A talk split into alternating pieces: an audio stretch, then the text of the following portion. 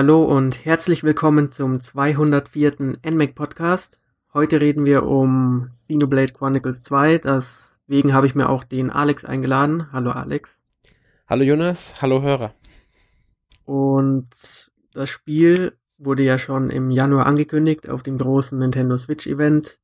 Ähm, es gab davor auch schon Gerüchte, ob Monolith Soft irgendwas zeigt. Und dann war es tatsächlich keine Portierung von irgendwas, sondern auch tatsächlich ein neues Spiel. Und was hast du denn damals von der Ankündigung so erwartet? Äh, ja, das ist, das ist so, eine zwiespaltige Sache. Ich habe mich erstmal riesig gefreut drüber, weil äh, ich denke, dass Monolith theoretisch das Potenzial hat, äh, richtig große Rollenspiele zu machen. Also die könnten ähm, zu den besten im japanischen Bereich theoretisch gehören. Ähm, haben sie früher tatsächlich sogar auch ein paar fantastische Spiele gemacht gehabt. Das erste Xenoblade habe ich ja sehr, sehr gerne gespielt. Ähm, deswegen habe ich da auch an den Xenoblade Chronicles X-Teil, also den, den Wii U-Teil, im Grunde hohe Erwartungen gehabt, wurde von dem aber ein wenig enttäuscht. Mhm. Deshalb war da so diese Zwiespältigkeit. Was bringen sie mir? Bringen sie mir jetzt, weil, weil die Art sah eher wie das erste Xenoblade aus. Das hat auch die Zahl suggeriert. Aber durch X war ich ein bisschen skeptisch, ob sie nicht vielleicht ein bisschen was von X drin verarbeiten. Ja, ich denke, da ging es dir wie den meisten Spielern. Also Xenoblade Chronicles hat ja eher den Fokus auf eine Singleplayer-Erfahrung mit Story gelegt. Und X ging dann eher in Multiplayer-Richtung und hatte auch andere Probleme. Und jetzt mit der 2 suggerieren sie ja ein bisschen wieder die Rückkehr zum ersten Teil. Genau, weil ich jetzt Xenoblade Chronicles X gar nicht mehr das Multiplayer vorwerfen würde. Das habe ich einfach ignoriert. Äh, es waren auch andere Sachen. Einfach auch das ganze Story-Erzähl-Sache und so. Und das haben sie jetzt im zweiten, machen sie im zweiten Teil einfach wieder besser weil ähm, sie halt auch wieder einen Hauptcharakter vorgeben. Ja. Und das ist einfach, das finde ich persönlich in den meisten Spielen, nicht in jedem Spiel, muss ich dazu sagen, besser. Also, ähm, wenn klar die Hauptfigur vorgegeben wird und dadurch die Story massiv profitiert, was nun mal bei Xenoblade äh, der Fall ist, bei X war es leider so, dass auch durch die selbst erstellte Figur die Story gelitten hat. Und das ist das, was mich am meisten in dem Spiel gestört hat. Ja, und ja, also, wie du schon erwähnt hast, es ist sozusagen nur ein spiritueller Nachfolger zu Xenoblade Chronicles. Und ja, also ähm, es gibt wohl, ähm, also das ist beim X-Teil so gewesen, da gibt es wohl Verweise auf den ersten Teil, die dann irgendwie mögliche Verbindungen, äh, sag ich mal, äh, interpretieren lassen um es mal so zu bezeichnen. Ja, aber das sind ja äh, eher ich, meistens nur Easter Eggs und so kleine. Genau, ich denke auch, das wird jetzt in dem Teil auch hauptsächlich eher so sein, ähm, dass es halt äh, auch ähm, eher so, so, so Easter Eggs in Verbindung sind. Sie haben halt wieder Gemeinsamkeiten eingebaut, wie zum Beispiel jetzt hier die ähm, Titanen als Beispiel. Also das mhm. Ganze auf diese, mit den Titanen, in den, mit, auf denen die Kontinente platziert sind und so solche Gemeinsamkeiten. Dann wieder diese Schwerthematik, die haben sie ja auch wieder drin. Wie was im ersten war mit dem, wie hieß es damals, Monado oder so? Ja, genau, das Monado damals. Genau, und jetzt haben sie halt im zweiten Teil, ähm, haben sie es wieder gemacht. Ähm, da haben sie direkt halt ein Schwert und haben den Klingen an sich eine besondere Bedeutung im Hintergrund gegeben. Ja. Du hast es schon erwähnt, wir haben jetzt wieder einen vorgebauten, vorgesetzten Charakter namens Rex, der sozusagen ähm, ja als äh, junger Held herhält und dann in ein Abenteuer geworfen wird und dann mit den Klingensystemen konfrontiert wird. Wie fandest du denn die Story bisher? Ähm, also ich muss sagen, ich bin noch nicht ganz durch. Ich finde die Story aber jetzt gar nicht so schlecht, muss ich ehrlich sagen. Ich finde die eigentlich ähm, äh, recht spannend auch und schön erzählt. Es gibt ein paar Sachen, die mich stören, aber das ist halt normal. Also ich finde zum Beispiel diese Logikproblematik. Äh, ich bin jetzt im Grunde auf diesem Kontinent gestrandet, kann aber durch das Schnellreisesystem theoretisch überall hin zurück, wo ich hin will. Ähm, ich weiß, warum es so ist, um die Freiheit zu erhalten, nimmt mir aber ein bisschen was von der Story. Aber das jetzt gehört es nicht, es ist halt nur so ein kleiner Teil.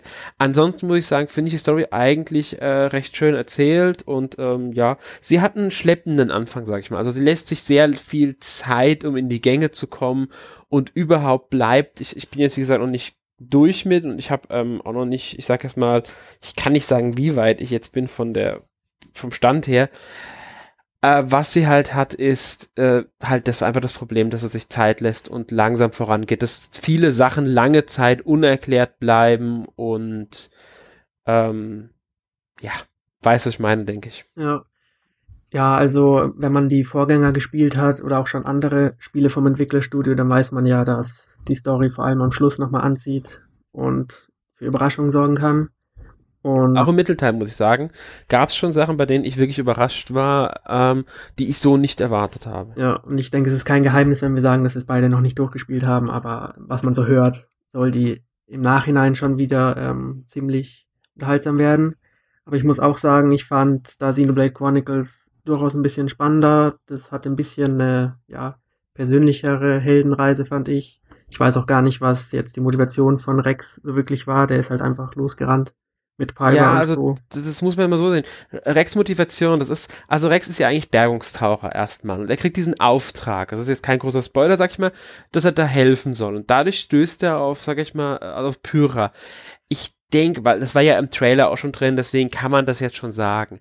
Aber die Handlung von Pyra, das ist die Klinge, die, die, von der er der Meister wird. Also kurz zum Klingen erklärt, es gibt diese Klingen, die sind, sind Art lebendige Waffen und die werden an einen Meister gebunden und der Meister führt die dann und kämpft mit denen und so weiter. Äh, und Pyra ist halt eine besondere Klinge, wie man sich erwarten kann in so einem Spiel. Eine besonders mächtige und ähm, ich denke, die Tat von Pyra, die sie da beginnt begeht bei dem ersten Begegnung und Rex allgemeiner Charakter, der ja sehr ähm, gerechtig, er ist sehr auf Gerechtigkeit bezogen, er ist hilfsbereit und solche Sachen. Ähm, ich denke, das geht einfach in, ineinander und dadurch ist seine Motivation schlichtweg, sie hat mir geholfen, also will ich auch ihr helfen, weil es sich so gehört, so nach dem Motto.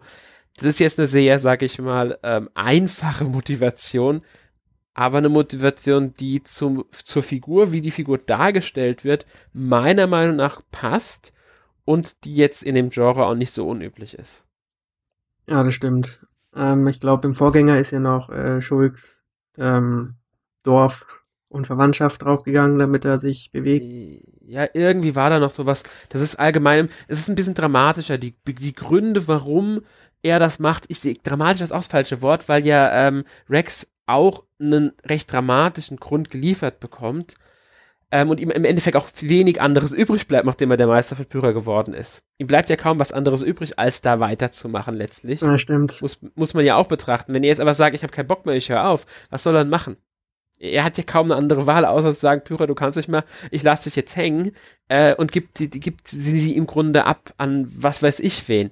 Das ist, das ist ja auch nicht richtig. Man erfährt ja im Laufe des Spiels dann auch noch die Beweggründe der äh, Bösen, in Anführungszeichen nenne ich sie jetzt mal, äh, wobei die ja schon ziemlich fies zum Teil drauf sind. Äh, und das ist ja dann im Grunde auch so was, wenn du das dann hörst, denkst du dir auch so, ja nee, den kannst du die nicht überlassen, weil das wäre ja nicht gut. Weißt du, das wird mir selbst auch schaden. Also ich, ich denke schon, dass die Motivation von ihm da, die ist jetzt nicht die äh, tiefgründigste, aber sie ist vorhanden. Ja. Und das grundlegende Ziel von Pyra ist eben, das sogenannte Elysium zu erreichen. Das ist mhm. sozusagen der Weltenbaum. Den sieht man auch immer schön in Leveln am Horizont. Genau, also man steht. vielleicht äh, kurz zur Story in der Hinsicht erklärt. Also das Ganze spielt halt in, diese, in, in einer Welt, also die Menschheit wurde irgendwie vor ewigen Zeiten, die hat früher auf dem Weltenbaum gelebt. Also Elysium ist auf dem Weltenbaum, der in der Mitte der Welt ist. Und da haben die wohl früher gelebt, die Menschen, wurden dann aus irgendeinem Grund verbannt und müssen jetzt äh, in dieser anderen Welt leben. Also unten Alrest heißt die Welt. Die besteht allerdings aus dem Wolkenmeer. Also das kann man sich so vorstellen, dass da Wolken sind. Unter den Wolken ist eigentlich Wasser, wenn ich es richtig verstanden habe. Ja, ich bin ein paar Mal reingesprungen, aber es fällt. Ja, ich auch, das Schlimmste halt dann.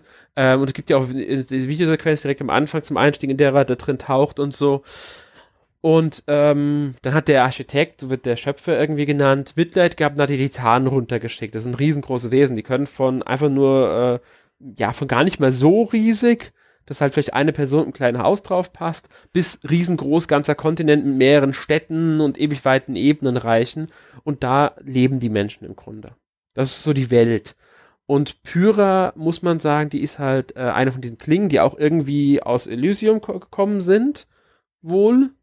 Wird da angedeutet, ziemlich früh auch. Und ähm, sie äh, will halt dahin zurück nach Elysium. Und genau. Rex, das muss man auch noch dazu sagen, ist auch ein Punkt für seine Motivation. Rex träumt ja sowieso schon immer von Elysium. Das erfährt man ja auch direkt am Anfang vom Spiel noch, bevor man die erste Stadt, nenne ich es jetzt mal, also diese Argentum AG-Dings da kommt, äh, erfährt man ja schon, dass er immer von, also dass er Elysium anhimmelt, davon träumt und so weiter und glaubt, wenn die Menschheit Elysium wiederfinden würde, dann würde es keinen Krieg, keine Nöte und so weiter mehr geben. Wir könnten alle in Frieden und Freiheit leben.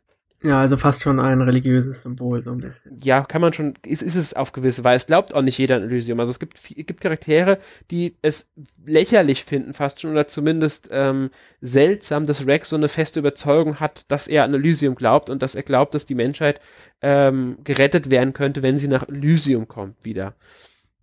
Ja. Da steckt garantiert so ein spiritueller ähm, Charakter mit drin. Aber das ist auch so was Typisches für die Spiele von Monolith. Also gerade von hier, wie hieß er? Äh, der eine ähm, Director. irgendwas. Nee, nee, nee. Tetsuya Takahashi, genau. Doch, der war das, glaube ich, sogar. Der, der eine Autor ist das, genau. Ähm, für den ist es, glaube ich, sogar typisch gewesen. Der hat ja schon in seinen frühen Spielen, also den, den äh, Xenogears war das, glaube ich, zum Teil, ähm, hat er ja schon Spirituelles eingeflochten. Auch wenn die Xenoblade-Spiele weniger das Spirituelle und mehr das, ähm, auch die Freundschaft und Kameradschaft in den Mittelpunkt stellen sollten. Und ich finde auch, man merkt wieder, dass sie die Spielwelt schön mit der Story verweben. Also es geht ja viel um auch den Untergang der Titanen, die durch eine mysteriöse Weise sozusagen sterben und absinken. Ja, aber und halt Elysium selbst ist ja auch sozusagen ein Ziel, was man immer vor Augen hat. Ja, also das muss man, das sieht man auch sehr früh im Spiel, dass die Titanen halt teilweise sterben und absinken und halt einfach dann nicht mehr da sind und dass im Grunde der Lebensraum der Menschheit verloren geht, was dann wiederum natürlich Konflikte befördert in so einer Welt. Das ist ja auch ganz logisch. Das ist auch, also auch typisch für so ein Genre und auch typisch für die Reihe so ein bisschen. Es gibt natürlich verfeindete zwei, momentan weiß ich von zwei großen verfeindeten Reichen, die halt in einer Art kalten Krieg stehen. Und ähm, das ist ja auch genre-typisch das gibt halt nochmal so einen schönen ähm, Zusatzcharakter. Wobei ich sagen muss, ich bin teilweise wirklich überrascht, dass ähm, das gar nicht so krasse Schwarz-Weiß-Zeichnerei ist, wie es in vielen anderen Genrevertretern ist. Also du hast häufig gerade in JRPGs, das ist klar, die sind böse, die sind gut. Das ist hier jetzt gar nicht so ganz klar gezeichnet. Also es gibt natürlich die klaren Bösen trotzdem, aber wenn man jetzt die beiden Reiche betrachtet, kannst du jetzt nicht unbedingt sagen, das Reich ist deshalb böse und das Reich ist deshalb gut, ist nicht der Fall. Es sind einfach zwei Reiche, die äh, aus ihren eigenen Gründen für sich stehen und deshalb im Grunde äh, Konflikte haben. Ja, das stimmt. Also die Bewohner der Titanen untereinander haben nochmal Konflikte, unabhängig von den Klingen sozusagen. Da kann man jetzt nicht sagen, was. Das soll man auch sagen, die Klingen sind gar nicht so häufig, also sie treten häufiger auf, als man denkt. Ich habe wirklich gedacht, die seien seltener, aber äh, dass man Meister werden kann, hängt da von der Befähigung ab. Die muss man erstmal haben. Wer die nicht hat, kann sogar, wenn er versucht, mit einer der Klingen zu resonieren, also sind vorher sind es nur so ähm, Kernsteine heißen die, glaube ich, wenn ich es richtig im Kopf habe. Ja, die Kernkristalle. Genau, Kernkristall. Und wenn man versucht, mit so einem zu resonieren, eine Klinge zu erwecken, man aber nicht die, die, die, die, die, die, die Fähigkeit dazu hat, also die, die angeborene im Grunde, dann kann es sogar passieren, dass man stirbt. Ja. Und diese Meister sind natürlich sehr begehrt, weil die Kombination mit Klingen und Meister im Kampf sehr ähm, durchschlagskräftig sind. Genau. Und das definiert auch ein bisschen das Kampfsystem. Äh, möchtest du mal ein bisschen erklären, wie das so funktioniert? Äh, ja, also im Kampfsystem ähm, muss man also ja, erstmal muss man sagen, das Spiel ist halt ein bisschen äh, Open World mäßig aufgebaut. Du hast keine richtige komplette Open World, aber die Gebiete sind sehr weitläufig zum Teil. Es gibt auch ein paar Schlauchgebiete, gerade in Dungeons. Und wenn man in so einem Gebiet auf einen Gegner trifft, dann kommt kein extra Bildschirm oder was weiß ich, Rundenkampf. Du, man kämpft direkt in der Welt. Mhm. Das ist halt, äh, ich glaube, das war bei Xenoblade Chronicles X aber auch schon der Fall. Wenn ich mich richtig erinnere, beim ersten Xenoblade meine ich auch. Ja, alles hat sich daran ja, orientiert. Genau, also es, es, es, ist im Grunde geblieben. Sie haben das Kampfsystem trotzdem angepasst. Äh, man äh, hat jetzt eine Klinge. Die Klinge ist entscheidend für das Element, das man auch hat. Also je nachdem, Pyra hat zum Beispiel Feuer. Ähm, was weiß ich, ich habe einen, der heißt Godfrey, glaube ich. Ich glaube, der müsste Wasser sein. Ähm, Dromark von einer meiner Begleiterinnen, der hat, ähm, was hat der? Ja, Wasser, glaube ich. Auch Wasser, ja. Ja, also es hängt immer von, davon ab, was für ein Element man hat. Auch, das hat Einfluss darauf, weil das Schwächen, Stärken und so weiter. Ähm, das Kampfsystem, ich bin mir immer noch nicht ganz sicher, ob ich es komplex oder einfach bezeichnen soll. Ich würde sagen, es ist ein einfach zu erlernendes Kampfsystem mit komplexen Mitteln. Ähm, die Kämpfe, äh, also die, äh, man, man führt halt die Attacken aus, die sind automatisch, also der ganz normale Standardangriff wird automatisch abgespult. Solange man stehen bleibt, bewegt man sich dann nicht mehr, schlägt der Charakter zu. Dann führt er seinen Angriff einfach aus, immer drei Stück hintereinander. Genau, und das ist und, auch eine kleine Abänderung. Früher konnte man noch rumlaufen und der genau, hat trotzdem angegriffen das geht halt jetzt nicht mehr. Also er schlägt wirklich nur zu, wenn ähm, man stehen bleibt. Das ist, das macht es ein bisschen schwieriger, weil es gibt weiterhin den Vorteil, wenn du neben oder hinter einem Gegner stehst, dass du ihm dann besonders, besonders viel Schaden machen kannst. Und auch einige der Spezialattacken ähm, sind besonders effektiv, wenn du hinter dem Gegner stehst, zum Beispiel. Äh, die Positionierung ist gerade, wenn man im, alleine unterwegs ist, ein bisschen schwierig, weil der Gegner natürlich auf einen fokussiert und sich mit einem, mit einem dreht. Das ist, macht dieses, diesen Aspekt ein bisschen schwieriger. Hat man dann genug Begleiter und sogar einen dabei, der so als Tank fungiert, weil die Tank-Klasse gibt's in dem Fall quasi. Es, also Klassen gibt's jetzt nicht direkt, also es gibt schon Klassen, aber ähm, es gibt halt so spezielle Funktionen für die einzelnen äh, Klingen und die setzen dann die Klasse des Charakters zusammen. Und dann kann man die Position, kann man das Positionieren viel besser ausnutzen. Ähm, durch normale Auto-Angriffaktionen laden sich die Spezialattacken auf. Die brauchen je nach Spezialattacke eine bestimmte Anzahl an normalen Schlägen. Das kann sechs sein, das kann aber auch 15 theoretisch sein. Sind die aufgeladen, kann man sie ausführen. Im, jeder Charakter hat, meine ich, vier pro Klinge, also vier pro Waffenart, muss man dazu sagen. Hat man einmal eine Waffenart doppelt, ähm, also zwei Stück, die, was weiß ich, mit einem, mit, mit, mit so einer Megalanze agieren, dann ist die Aktion, sind die Funktion, also die Waffe identisch. Dann ist es, gilt es als identische Waffe, weil ja die Waffe auch dieselbe ist, auch wenn es eine andere Klinge ist. Das muss man da in dem, man muss Klinge und benutzte Waffe in dem Fall trennen. Ähm, also vier Aktionen, drei davon darf man ausrüsten auf die Knöpfe ähm, Y, X und B. Und die, wenn die aufgeladen sind, kann man sie halt abfeuern. Führt man sie genau in dem Moment aus, in dem gerade ein Autoangriff äh, trifft, gibt's Bonusschaden. Durch Ausführen von Spezialattacken lädt man wiederum seine, ich habe vergessen, wie sie heißt, diese eine ganz besonderen Attacken aus. Ähm, wenn die aufgeladen sind, die können bis zu vier Stufen steigen. Die vierte Stufe steigt allerdings nur, wenn man nah genug an seiner Klinge kämpft kann man dann diese ganz besonderen Spezialmanöver halt ausführen, bei denen man dann nochmal so Tasten drücken muss. Also dann wird dann ein Ring, der sich verkleinert, da musst du im richtigen Moment B drücken oder ganz schnell B drücken. Also es ist eigentlich immer B, was du drücken musst. Ja. äh, damit die Attacken nochmal besonders Schaden machen. Das gibt's dann noch mit Kopplung, weil die Gegner werden dann mit dem Element belegt und wenn dann die richtigen Attacken aneinander ausgeführt werden, kann man ähm, Ketten an, also äh, Angriffe aneinander ketten, die den Gegner nochmal besonderen Schaden machen und dann hat man genug aneinandergereiht, das wird rechts oben eingeblendet, dann wird besondere Attacke wiederum ausgelöst, das sorgt allerdings dafür, dass Gegner dann gegen das Element, das als letztes war, immun ist, dass man wiederum durch eine andere Spezialattackenart wiederum zerstören kann. Also da merkt man dann schon, wie komplex es dann im Endeffekt auch werden kann. Ja, also du hast vorhin erwähnt, du findest, du weißt nicht, ob du es komplex oder simpel finden willst. Mhm. Äh, ich finde, es ist eigentlich nicht so kompliziert, aber das Spiel macht es teilweise komplizierter, als es sein muss, gefühlt.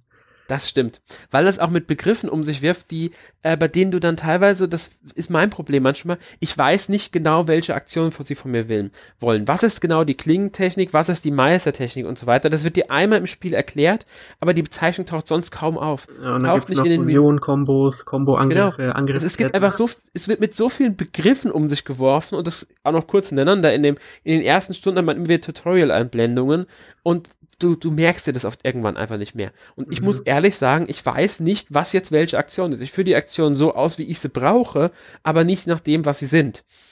Ja. Und das ist halt bei dem, bei den Charakter, bei den äh, Talentbäumen, die als Harmonieringe bezeichnet werden, ein bisschen blöd, weil für die Charakter, für die Klingen muss man bestimmte Bedingungen erfüllen, um ein Talent, also im äh, Harmoniering ein Talent freizuschalten. Wenn ich dann, was ich dreimal Meistertechniken ausführen soll oder nur dabei sein soll mit der Klinge, während eine Meistertechnik ausgeführt wird, ich kann das nicht lenken, weil ich im Grunde nicht genau weiß jetzt, okay, ab wann, was gilt jetzt als Meistertechnik? So als Beispiel. Genau. Ja? Äh, es ist teilweise auch ein bisschen blöd rumprobieren dann, wenn man sich nicht 100% gemerkt hat. Und da ist der Nachteil, du kannst es auch nicht nachschauen. Also ich habe bisher noch keine Möglichkeit gefunden, in der ich die Tutorials nochmal nachschlagen kann oder in der ich wenigstens nochmal nachschlagen kann, okay, was war jetzt bitte die Meisterkombo und was war die Klingenkombo? Ja, das ist wirklich ein Problem. Also das Tutorial ist nicht schlecht. Man lernt am Anfang schon die Grundlagen. aber man, es gibt keine Enzyklopädie oder irgendeine Sammlung von Tutorials, wo man nochmal schauen kann, was das alles bedeutet. Genau, oder eine Also, Begriffserklärung wenigstens, allem weil dem- in der, in der ja. die Begriffe wenigstens erklärt werden. Ähm, und jetzt nicht nur die Kampfsystembegriffe, sondern auch die zur Welt, weil es fallen so viele Namen und Wörter und so weiter teilweise, dass du wirklich mal schon da stehst und denkst so, okay, wer, was war das jetzt bitte nochmal genau? Ja, und ich muss auch sagen, ich kann mir fast keine Namen von den Städten und Titanen und Menschen merken. Ja, das Das heißt ist der Hauptgrund. Also die Menschen sind schon wieder was anderes, das sind teilweise einfach zu viele, sag ich mal. Da merke ich mir die wichtigsten. äh, die Kontinente, da komme ich noch so mit klar und mit den wichtigsten Städten. Also bisher geht das noch. Ist auch so ein Ähm, bisschen eine Fantasiesprache, also nicht nur jetzt westlich angelehnt oder japanisch, sondern einfach nur Silben hintereinander. Genau, also da fallen dann so Namen wie Gormalt, Torigos, Moadain, äh, Uraya ähm, ähm, ähm, ähm, und Indol und diese, solche, solche Sachen halt. Die Namen von, von äh, Rex Heimatkontinent, der zwei, dreimal genannt wird, glaube ich, am Anfang ganz, den habe ich nicht mehr drauf. Ich weiß nur noch, fängt mit F an. Ich weiß er selbst auch nicht mehr. Ja, mehr, ich habe hab gesagt vergessen komplett, ich krieg nicht mehr zusammen. Ähm, ja. Das ist halt, Ja. das ist, ja, ich komme mit klar, also das ist nicht das Schlimmste, sage ich jetzt mal. Ich fände trotzdem eine Enzyklopädie, der man vielleicht auch ein bisschen Hintergrundinfos nochmal bekommt, ganz schön. Ja, vor allem das äh, Spiel hat richtig viele Untermenüs. Da hätte eines mehr auch nicht. Genau. Schade. Du, du, du klickst dich wirklich durch Untermenü zu Untermenü zu Untermenü. Also, wenn man jetzt einfach nur zum Harmoniering von einer speziellen Klinge will, dann klickst du dich erstmal in die Charaktere rein, da gehst du dann auf die Klinge und da gehst du dann auf die Harmonieringe. Das geht ja sogar noch.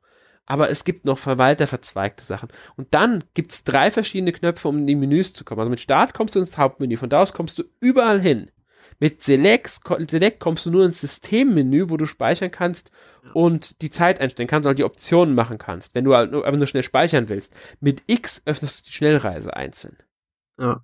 Und ganz schlimm finde ich, dass die drei Pfeiltasten verschwendet wurden mit so banalen Tippmenüs zum Kampfsystem und zur Steuerung. Genau, Also da, da kannst du halt immer so die, Tastenbewegung und das braucht Da man könnte vielleicht in den sein- ersten beiden Stunden, aber danach hätte man es ersetzen können mit sinnvollen Sachen. ja, aber da könnte sogar sein, dass die Meisterklingen und alles nochmal erwähnt werden. Das habe ich gar nicht nachgeguckt mehr. Und die, ich habe die echt vergessen. Ich habe die vergessen. Die einzige Taste, die ich benutze, ist, der, ist die äh, Pfeiltaste nach unten, weil die brauchst du, um äh, Gegner anzulocken, wenn du noch den Kampf nicht gestartet hast. Dann kannst du Gegner anlocken. Benutze ich ja nicht übermäßig oft, aber wenn ich es mal benutze, um Gegner aus einer Gruppe rauszulocken, mache ich's. Aber die anderen Sachen, die anderen Pfeiltasten, die benutze ich nicht. Wäre halt praktisch, wenn die da hingelegt worden wären. Ähm, muss ich sagen, ich finde auch, dass ähm, jetzt in Verbindung damit, da hätten sie zum Beispiel Items hinlegen können, weil ich finde das Itemsystem nicht sonderlich spannend. Du legst Nee. halt einen Charakter, ne, du kaufst dir die Essenssachen, legst einen Charakter das in die ähm, Tasche und dadurch hat er Vorteile. Sehe ich ein. Okay, verstehe ich. Aber ich würde mir manchmal doch ganz, äh, ganz einfach normale Heiltränke wünschen. Die musst du halt in Aktion ähm, droppen lassen, also die liegen in der Gegend rum, dann müssen sie eingesammelt werden. Geht, keine Frage, auch weil die Energie nach dem Kampf sich langsam wieder auffüllt. Nervig finde ich, dass du oben links diese Leiste hast, die sich langsam füllt, die Gruppenleiste, und nur wenn du ein so ein Feld voll hast, kannst du einen Charakter wiederbeleben. Ja, aber ich denke, ähm, diese Art, wie das Spiel da mit Lebensenergie umgeht, das war ja schon immer so. Das ist auch ein bisschen einzigartig, dass sozusagen in den Kämpfen hat man, fängt man immer mit voller Energie an und danach ist es egal, wie viel zurückbleibt, weil es sich vollständig wieder auffüllt. Man muss halt nur schauen, wie man im Kampf zurechtkommt. Ja, das ist ja auch in Ordnung. Nee, mir, mir geht's wirklich darum, ich, also ich, ich weiß auch nicht, ich hätte mir aber ein bisschen, äh, die, besonders das Wiederbeleben stört mich manchmal, muss ich ehrlich sagen. Weißt du, da, da hast du die Leiste nicht ganz voll, der äh, Rex stirbt aus manchmal unersichtlichen Gründen, das ist mir nämlich schon passiert. Ich wusste Ja. ehrlich gesagt nicht, warum ich auf einmal tot war, weil ich hatte eigentlich voller Energie, aber einmal war ich tot. Ähm, und also ich schaue gar nicht so in die Mitte vom Bildschirm. Ich bin immer nur links oben, rechts unten oder halt auf ich schaue mehr zu den, zu den Anzeigen als, in die, Ja. als zum eigentlichen Kampf. Ich Dann schaue schaut nur man wieder in die Mitte und sucht den Überblick. Nee, schaut Ja. man lieber wieder in die Ecken.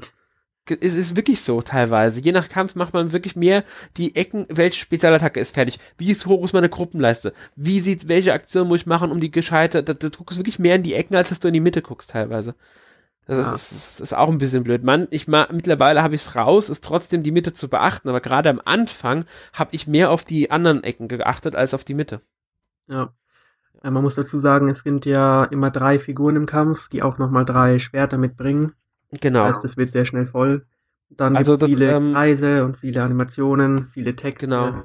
Sollte man Dann ja schon schreien sie sagen, alle rum. Äh, die drei Klingen, die jeder Charakter hat, sind nicht aktiv. Also aktiv ist immer nur eine Klinge für jeden Charakter. Das heißt, insgesamt sind sechs Figuren aktiv plus Gegner.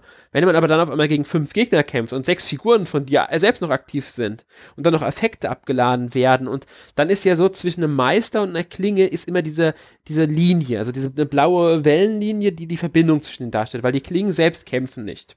Die stehen im Grunde dabei und geben dem Meister die Energie damit die Spezialaktionen durchgeführt werden können und so weiter. Das ist die Aufgabe der Klingen. Die steigen erst bei den äh, besonderen Spielen, ich glaube, Klingen-Attacken ähm, sind es dann, die aufgeladen sind, wenn man genug Spezialattacken ausgeführt hat. Nur dann agieren die auch wirklich im Kampf mit. Ansonsten sind die wirklich nur im Hintergrund. Die haben auch keine eigene Energieleiste und nichts. Ähm, was man hat, ist links unten nochmal eine Anzeige, weil man hat insgesamt drei Klingen pro Charakter ausgerüstet und wenn das Feld aufgeladen ist von einem Charakter, kann man auch den, äh, die Klinge wechseln. Also man kann zwischen den Klingen im Kampf aktiv wechseln. Was natürlich gerade dann sinnvoll ist, wenn man gegen verschiedene Gegnertypen kämpft, dann ist der eine gegen Feuer äh, empfindlich, der nächste ist gegen Wasser empfindlich. Also wechselt man schnell zum Wassercharakter auch hilfreich. Ich habe jetzt mit, ähm, was weiß ich, mit dem Erdcharakter ähm, was ausgelöst. Da ist rechts oben halt diese Einblendung mit der Re mit der Combo, die ich aussehen kann. Brauche für die nächste im besten Fall Feuer, dann wechsle ich eben schnell zu Pyra, damit ich Feuer habe. Ja, ja und das ist halt so, dass ähm, das, das macht es nochmal ein bisschen komplexer, aber das finde ich eigentlich ehrlich gesagt ziemlich cool, dass man da bis zu drei hat, auch weil die drei mitleveln können. Also es, man muss dazu sagen, die die ähm, Klingen leveln nicht direkt, die kriegen keine Erfahrungspunkte. Die Klingen äh, müssen Vertrauen zum Besitzer aufbauen und dadurch kann werden weitere Ringe im Harmoniering freigeschaltet. Es gibt Ausnahmefälle. Boreas zum Beispiel wird durch die, also Boreas ist ein besonderer Charakter, den man, also eine seltene Klinge, die man kriegen kann. Ich würde sagen, da gehen wir auch gleich nochmal auf ein auf die Klingen. Ja. Ähm, und wie man die bekommt. Ähm, für ihn muss man Essen in einer Lagerhalle ablegen hat man genug Essen abgelegt in der Lagerhalle steigt, kriegt er einen neuen Harmoniering. Ja. Äh, muss ich sagen, ist den Roboter, den muss man per Hand sozusagen erweitern mit einem Minispiel. Das ist nochmal so was Zusätzliches, genau. Das ist, ähm, es gibt eine Klinge, die ist künstlich, also eine künstliche Klinge. Ähm, ein Android kann man fast sagen, Roboter, und ähm, die kann überhaupt nicht über das normale System erweitert werden. Die kriegt ähm, ja, da musst du Ether-Punkte, die brauchst du und du brauchst, äh, die, die verdient man sich in einem Minispiel. Und das muss ich sagen, finde ich ehrlich gesagt ein bisschen nervig, weil ähm, besonders wenn man mal Pech hat, kann es sein, dass man ewig braucht, bis man genug Punkte hat. Und um spezielle Punkte freizuschalten bei ihr, braucht man teilweise 6000 Ether-Punkte und das ja. dauert. Es ist, es ist aber so nervig, weil ich, da spielst du dann wirklich mal eine halbe Stunde, Stunde nur dieses Minispiel und, und bist irgendwann so genervt davon, einfach weil du ein bisschen diesen Charakter mal auf, äh, verbessern willst. Ja, vor allem, man muss dann immer in die eine Stadt beamen, wo der genau. Kasten steht. Vielleicht kommen da später noch Mechaniken hinzu, wie man irgendwie automatisch Ätherpunkte bekommt oder so. Wenn ich besser, glaube ich, aber ist halt nicht dran. Was mich auch ein bisschen ärgert, ich habe jetzt von ihr, also für sie, ganz viele von diesen Teilen. Also man, bei ihr setzt man dann ähm, speziell, also man baut auch wiederum mit Ether-Punkten, da benutzt man dieselben Punkte für, baut man Teile, die man bei ihr einsetzt. Also man muss erstmal die Ether-Punkte einsetzen, um die Energiespeicher zu erweitern, weil jedes eingebaute Teil bei ihr, also jeder Chip verbraucht ähm, Energie. Dann muss man diese Chip-Teile zum Teil freischalten, was wiederum Ether-Punkte kostet. Und um die Chips zu bauen, braucht man auch die Ether-Punkte. Und die spielt man alle im selben Minispiel frei. Aber was mache ich mit den Ether, mit den ähm, Chips, die ich nicht mehr brauche, weil ich zum Beispiel Stufe 3 von dem, ich habe Stufe 1 bei dem einen schon gehabt, jetzt habe ich Stufe 3 eingebaut. Stufe 1 brauche ich also nicht mehr. Ja. Vielleicht gibt es ja noch da, mehr Androiden. Ja, das, das denke ich mal, weil er hat, äh, also der Charakter, der ja die Klinge benutzt, würde ja sonst keine weiteren Klingen bekommen. Das wäre der einzige Charakter, der dauerhaft nur eine Klinge hat. Mhm. Das kann ich mir ja nicht vorstellen. Also es wird ja schon so das eine oder andere angedeutet. ja, aber ich fände es halt gut, wenn du sagen könntest, okay, ähm, ich löse diese Teil, diese Chips, die ich gebaut habe, wieder auf und kriege ein paar Ether-Punkte zurück dafür. Wäre ein brauchbares System. Das wäre ein ganz simples System. Recycling. Habe ich noch nicht entdeckt. Ja. Gut, aber insgesamt finde ich das Kampfsystem schon sehr spaßig. Ja, auf alle Fälle. Halt System auf System.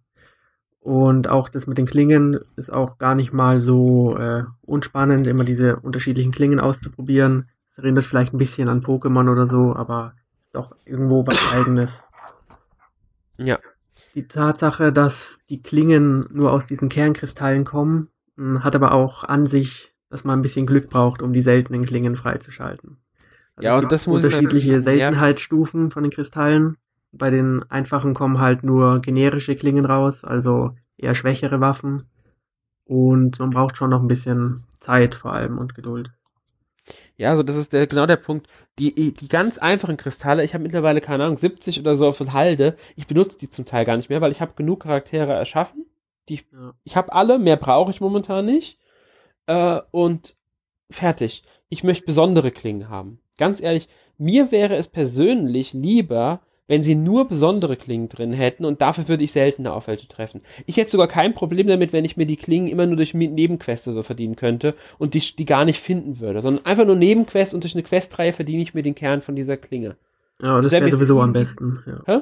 Das wäre sowieso am besten. Ja, das wäre mir viel lieber als jetzt irgendwie ein äh, großes, also dieses, dieses ganze Klingensystem. Weil das Problem ist, du hast erstmal diese ganz einfachen Klingen, die brauchst du zum Teil einfach nicht. Die sind wirklich zum Teil vollkommen überflüssig, besonders dann, wenn sie keine besonderen Fähigkeiten haben. Sie können dir am Anfang ein bisschen helfen, wenn du jetzt, also das muss man dazu sagen, in der Spielwelt gibt es besondere Punkte, an denen man tauchen kann oder durch einen Windschub nach oben fliegen kann und sowas. Und dafür werden immer ein bis zwei Fähigkeiten gebraucht. Zum Beispiel im Knacken vom Schloss brauchst du ein Schlossknacken und Konzentration als Beispiel. Und das sind Fähigkeiten, die die Klingen haben. Sind die nicht hoch genug levelt, kann man diese Sache nicht machen. Mhm. Man kann allerdings, wenn man mehrere Klingen ausgerüstet hat, bis momentan kann ich bis zu sieben Klingen halt auf einmal ausgerüstet haben, die Fähigkeiten werden zusammengerechnet. Das heißt, wenn ich jetzt drei Windcharaktere habe und Wind 3 brauche, habe ich durch drei Windcharaktere automatisch Stufe 3 Wind. Es kann aber auch sein, dass ich einen einzelnen Charakter auf Stufe 3 Wind hochgelevelt habe schon. Ähm, dadurch können die einfachen Klingen hilfreich sein. Aber meistens bringen sie halt nur dieses Element mit, wenn überhaupt. Einige bringen sowas überhaupt nicht mit. Dafür sind sie eigentlich komplett überflüssig dadurch. Ja. Und die ähm, seltenen Klingen haben meistens auch wesentlich umfangreichere Talentbäume und eigentlich sollte man auch nur mit denen eigentlich spielen. Also sie, sie haben die umfangreicheren Talentbäume, sie sind die wesentlich besseren Figuren, sie haben ein individuelles Design, die, die einfachen Klingen haben halt, äh, es gibt ein paar Standarddesigns, ein paar Typen, sag ich mal, ähm, normal männlich-weiblich, dann noch etwas kräftiger männlich-weiblich, es gibt noch eine Tierform und das war's, glaube ich. Also es gibt ja, da vielleicht halt. Ja. Und also es gibt, sogar kleine Nebenquests für die seltenen Klingen. Genau. Aber schade, dass die meisten nicht alle sehen werden durch dieses System. Ja, also es gibt, es gibt, wie gesagt, äh, genau, es gibt keine Nebenquests für die Klingen. Du kriegst manchmal einfach so. Also man kriegt so wirklich selten diese Kristalle, diese seltenen Kernkristalle. Und jetzt kommt's. Ich habe einmal einen seltenen Kernkristall eingesetzt und was kam raus? Eine normale Klinge. Wie Lootboxen. Und das finde ich nochmal ärgerlich, weil selbst da hängt immer der Glücksfaktor mit drin. Du setzt einen seltenen Kernkristall ein, bekommst aber nur eine normale Klinge dafür. Ja, und selbstverständlich speichert das Spiel vor dem Verwenden noch ab. Genau, das speichert automatisch ab, damit du jetzt nicht irgendwie nochmal sagen kannst, oh, das Ergebnis gefällt mir nicht, ich mach's, ich beende es. Nochmal das Spiel und starte neu. Und machst nochmal, versuchst nochmal neu. Kann ich verstehen. Damit wollen sie verhindern, dass du genau das machst. Aber es ist halt ärgerlich, wenn dann, dann hätten sie halt sagen sollen, okay, aus dem seltenen Stein kommt auch wirklich nur eine seltene Klinge raus. Und ähm, es gibt Klingen, die man wirklich nur durch Nebenquests bekommt, beziehungsweise ähm, es gibt ja neben den seltenen noch die mächtigen Kernkristalle und da habe ich bisher erst einen einzigen durch eine Quest bekommen, tatsächlich, Hauptquest. ähm, die bekommt man auch wirklich nur so. Mir wäre es halt, wie gesagt, persönlich lieber, wir machen eine Questreihe, dadurch bekomme ich seltene Klingen und fertig. Ich habe ich hab nachgeguckt, wie viele seltene Klingen es gibt. Es gibt ein Menü, in dem kannst du, sind die halt alle eingetragen. Da steht dann, kannst du dann nachgucken, wer ist die Synchronsprecher in Englisch und Japanisch und du kannst nachgucken, wer ist der Illustrator da vorne und so von der Figur, weil die haben ja alles individuelles Design. Du kannst ja sogar drei Stimmenbeispiele anhören jeweils ähm, von den Figuren und da, da, hast du wirklich eine schöne Sammlung.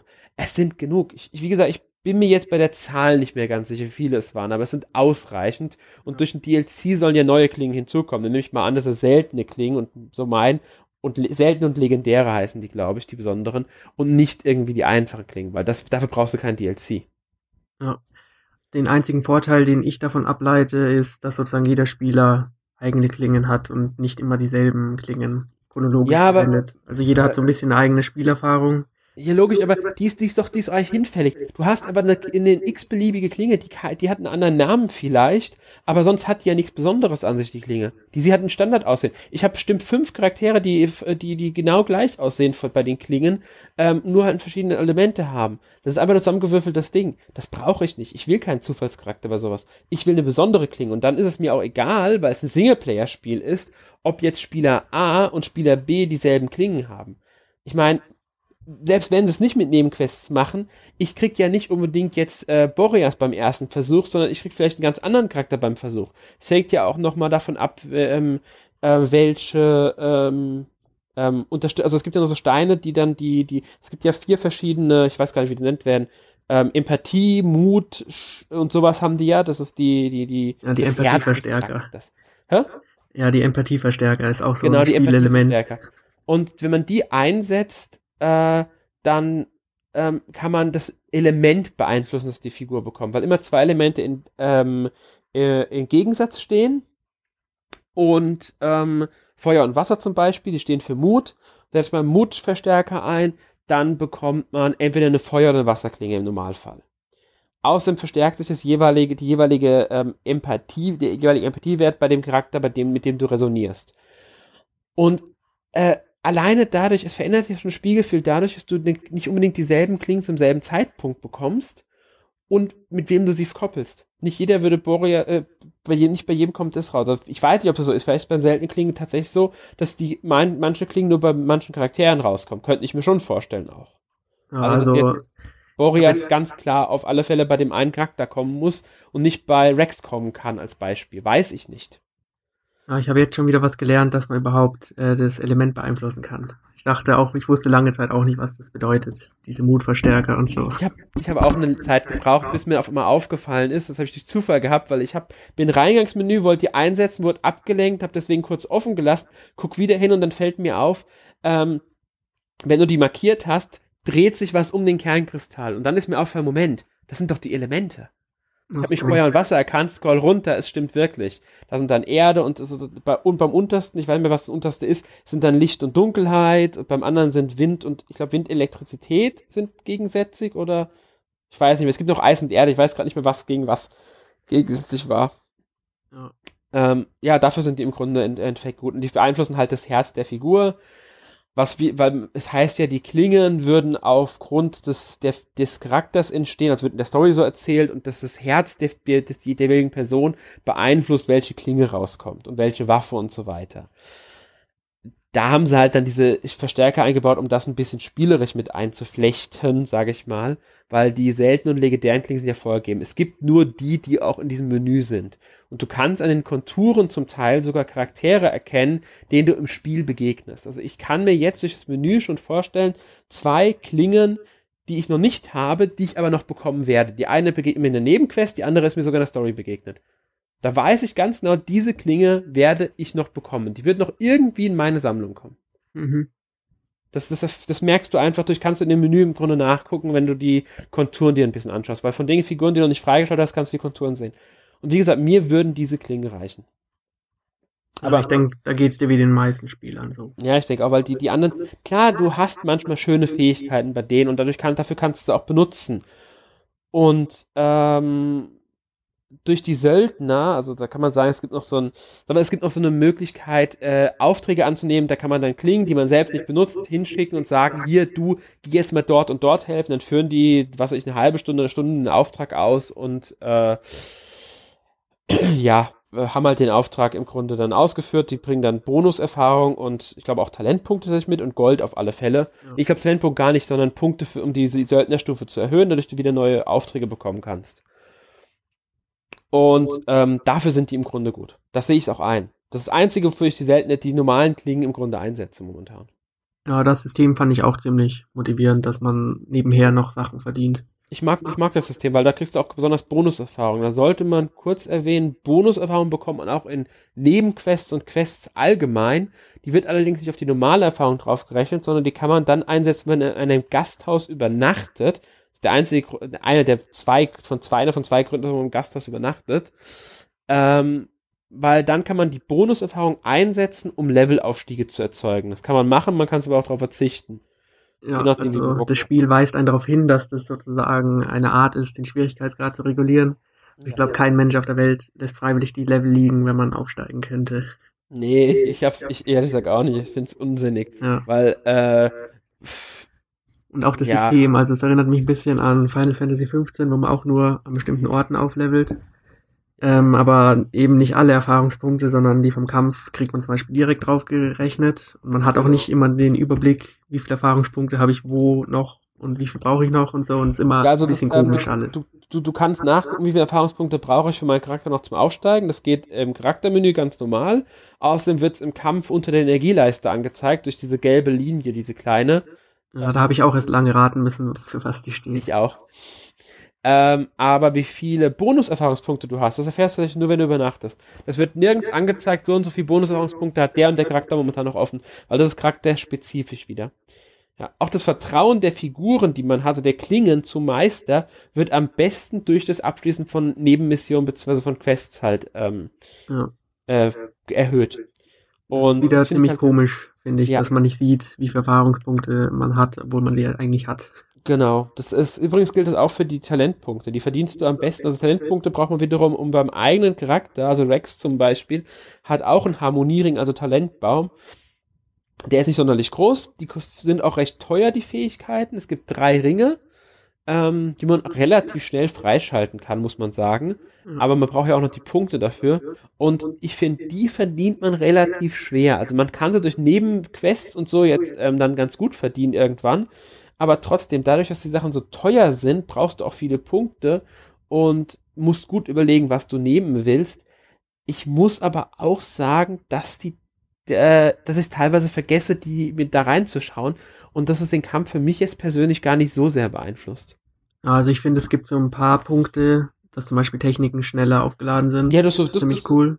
Das ist top. Das ist, also das, es gibt in jedem äh, Harmoniering einen Taste, also beim ersten ist die X-Taste, dass sie zum Kampfbeginn sofort einmal aufgeladen ist, dass du sofort einsetzen kannst, die Te Spezialtechnik. Das finde ich super. Ansonsten Ähm, sind es meistens noch ein bisschen mehr Glück oder Leben oder so. Genau, das ist ist klar hilfreich, aber ich, ich empfinde es jetzt nicht so wie in anderen Spielen als, als es gibt Sp- Rollenspiele, in denen ich sowas, in denen ich die Talente wesentlich ähm, relevanter angesehen habe. Ähm, allerdings muss man sagen, dass man die Spezialtechniken davon getrennt steigert. Also jede Waffe, durch, je, durch Benutzen einer Waffe verdient man sich Punkte. Davon finde ich auch wieder viel zu wenige. Und mit diesen Punkten kann man dann wiederum die vier Spezialtechniken, von denen man ja nur drei ausrüsten kann, steigern. Mhm. Das ist charakterspezifisch und waffenspezifisch. Also für jede Waffe verdienst du eigene Punkte und für jeden Charakter natürlich wieder. Ähm, dadurch werden die Spezialattacken halt dann stärker. Also die, die ganz normalen Aktionen, die man mit X, Y und B im Kampf ausführt.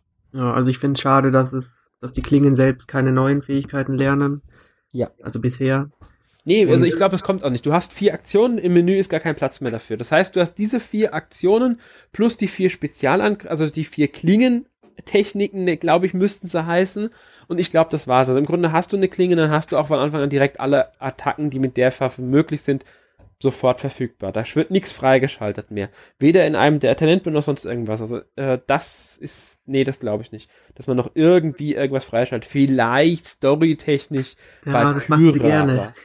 Das irgendwo noch von der Story her, dann kommt noch ein System dazu und man kann Nee, also ich glaube wenn, füllen. wenn storytechnisch dann nur bei Pyra, dass sich die, dass bei ihr irgendeine, irgendeine Fähigkeit verändert nochmal. Aber auch das glaube ich nicht, ehrlich gesagt. Also ich denke wirklich, dass die, die Techniken und Fähigkeiten, also Techniken, Kampftechniken, die man einsetzen kann, die stehen immer direkt fest. Du hast diese vier Aktionen, von denen, also vier Spezialaktionen, die du ausführen kannst, die rüstest du aus und du hast die vier Klingentechniken und fertig, das war's. Ja, es hat auch den Vorteil, dass man zumindest bei einer neuen Klinge gleich sieht, ob man mit den Techniken was anfangen kann und nicht erst sinnlos in die Klinge investiert. Das ist, also ich muss sagen, ich habe, ich nutze zwar auch Klingen, bei denen ich mit, mit der Waffe nicht so ähm, vertraut bin, mit der ich nicht so gut klarkomme. Also am besten kann ich immer noch mit Pyra kämpfen, muss ich ehrlich sagen. Ja.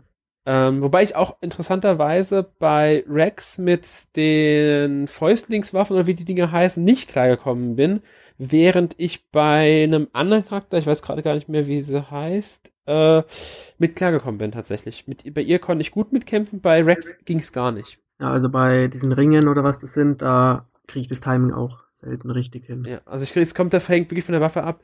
Bei der, ich finde die Schusswaffe, also es gibt so eine Schusswaffe, ähm, eine Art Lasergewehr würde ich es fast schon nennen. Ähm, da komme ich überhaupt nicht mit klar, weil du stehst vom Gegner weiter weg als anders. Ich krieg's nicht hin, den richtigen Punkt zu treffen, wann der Schuss jetzt getroffen hat. Das finde ich ist unglaublich schwer zu erkennen, weil dieser Schuss einfach viel zu unspektakulär ist in dem Sinne, äh, im Vergleich zu den ganzen anderen Effekten, die da rumschwirren. Mhm. Also da ah. komme ich auch überhaupt nicht mit klar. Und wir sind schon ein bisschen auf die ganzen Quests eingegangen. Wie fandest du denn generell so die Qualität der Nebenmissionen? Der Nebenmission jetzt nur. ähm, ja, in Ordnung, sag ich mal. Also es gibt einige Nebenquests, die finde ich wirklich schön. Die sind schön erzählt, die haben eigene Figuren dabei, äh, die erzählen eine eigene Geschichte für sich. Klar, die Aufträge an sich sind häufig nur, sammel mir davon was, besieg die Gegner, lauf mal zu dem Punkt und guck, was da los ist, sprich mit dem Charakter.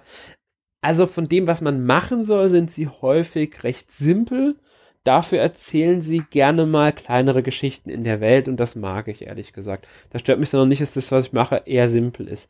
Ähm, es gibt Kritikpunkte, wenn du zum Beispiel jetzt bestimmte Sachen sammeln sollst, äh, kann es sein, dass man da wirklich ewig für braucht, wenn man einfach kein Glück mhm. hat. Also es gibt ja diese Sammelpunkte und da sammelst du dann die Gegenstände. Und wenn du Pech hast, findest du es einfach nicht.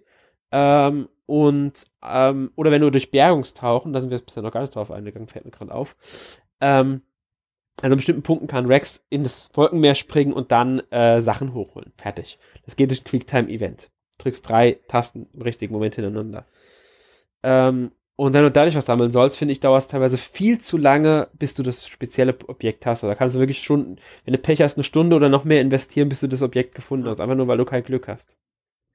Ähm, ich finde auch, also ich habe jetzt die Qualität äh, der anderen Quests von anderen Spielen nicht mehr im Kopf, aber ich finde schon, dass sie sich versucht haben, Mühe zu machen, um dem ein bisschen mehr, ja, Substanz zu geben, mit ein bisschen mehr Handlung im Hintergrund. Das hast du aber schon bei ähm, Xenoblade Chronicles X gemerkt, dass das ähm, im Vergleich zum ersten Xenoblade an, äh, be besser geworden ist. Ja, aber auch da schon, genauso wie jetzt, äh, irgendwann habe ich aber auch nur noch überflogen oder eigentlich nur noch weggeklickt. Am ja, Schluss das habe ich gar nicht mal 0 gemacht. von 5, dann sucht man, wo man hingehen muss und dann nimmt man 5 und dann geht man zurück. Ja, das mache ich gar nicht mal. Also ich lese mir die meisten Sachen durch, weil viele von den Nebenquests sind ja dann doch wirklich mit einer Story auch verbunden, mit einer kleinen. Ähm, und du lernst ja die Figuren dadurch auch kennen. Also ähm, ist jetzt nicht bei jeder so, klar, es gibt auch Nebenquests, die sind wirklich nur so, äh, hey, kannst du mir das und das besorgen?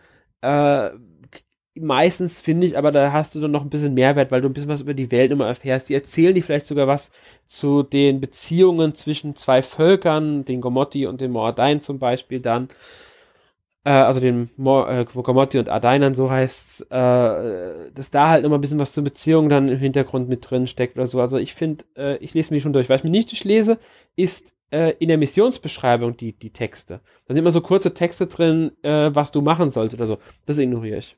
Ich lese mir ja. die Gespräche durch und das war's.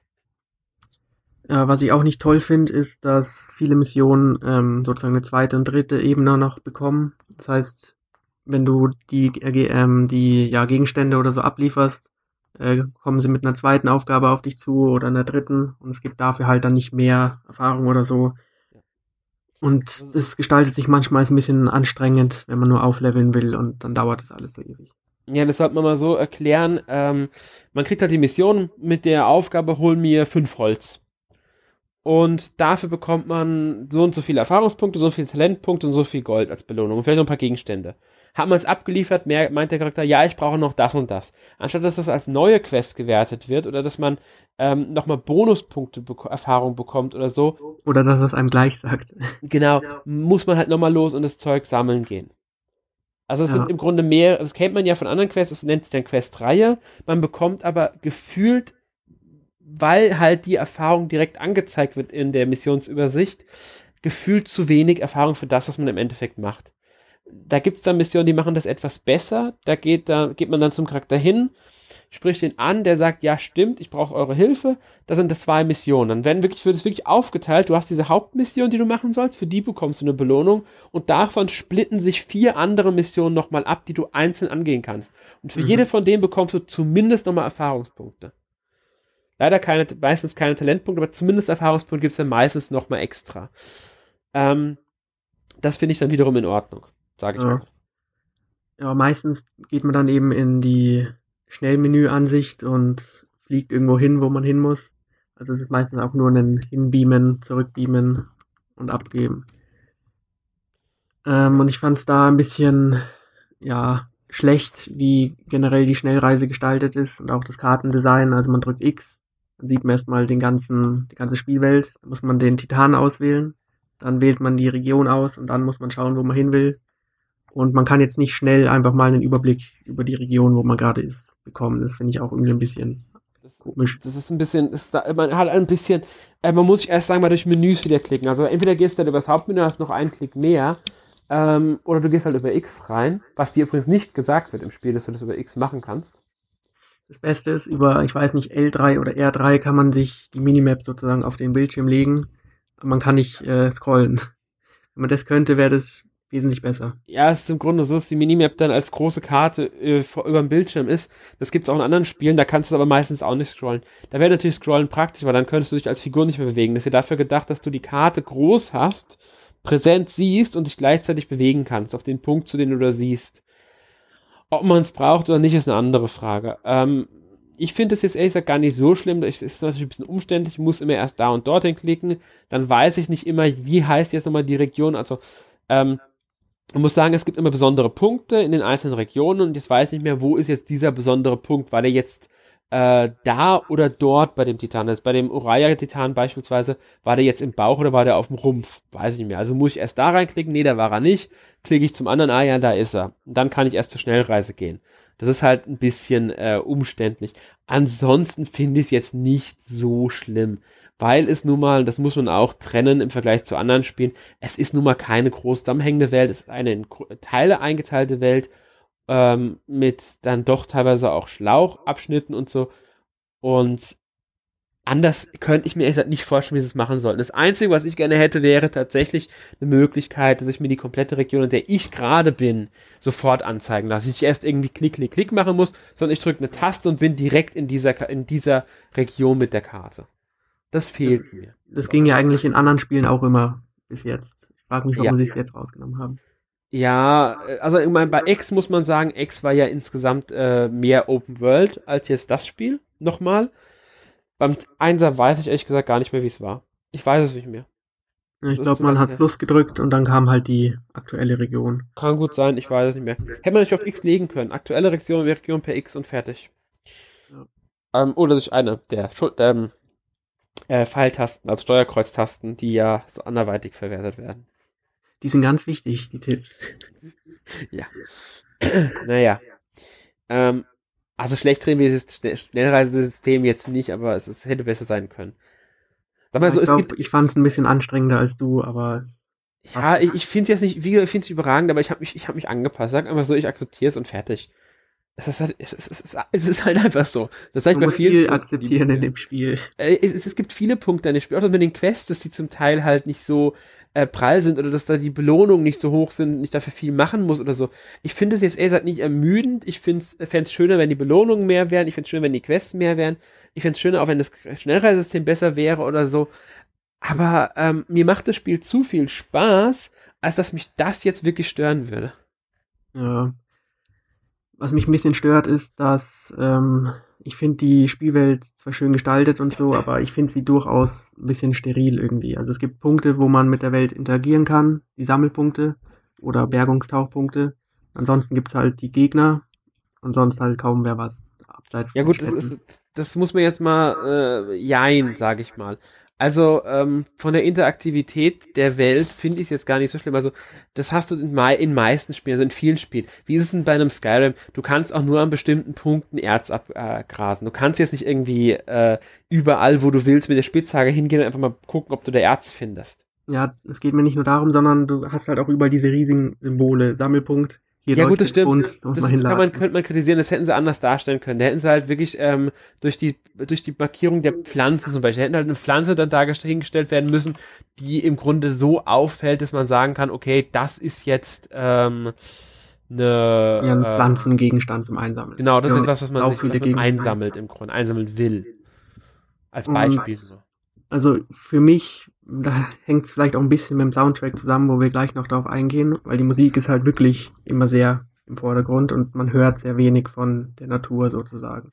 Also man hört nicht den Wind, man hört nicht die Tiere, man hört immer nur den Soundtrack und das war's eigentlich. Das stimmt. Also, aber nur zur Welt. Also das mit den Sammelpunkten ähm, und auch den anderen Sachen. Äh, aber steril ist was anderes für mich, weil du jetzt sagst steril es wäre für mich was anderes. Steril wäre für mich, ähm, dass die Welt nicht lebendig, nicht glaubhaft, äh, nicht schön, nee, schön gestaltet auch falsch wird, aber dass sie halt einfach, ja, künstlich wirkt. Und das ist für mich nicht der Fall.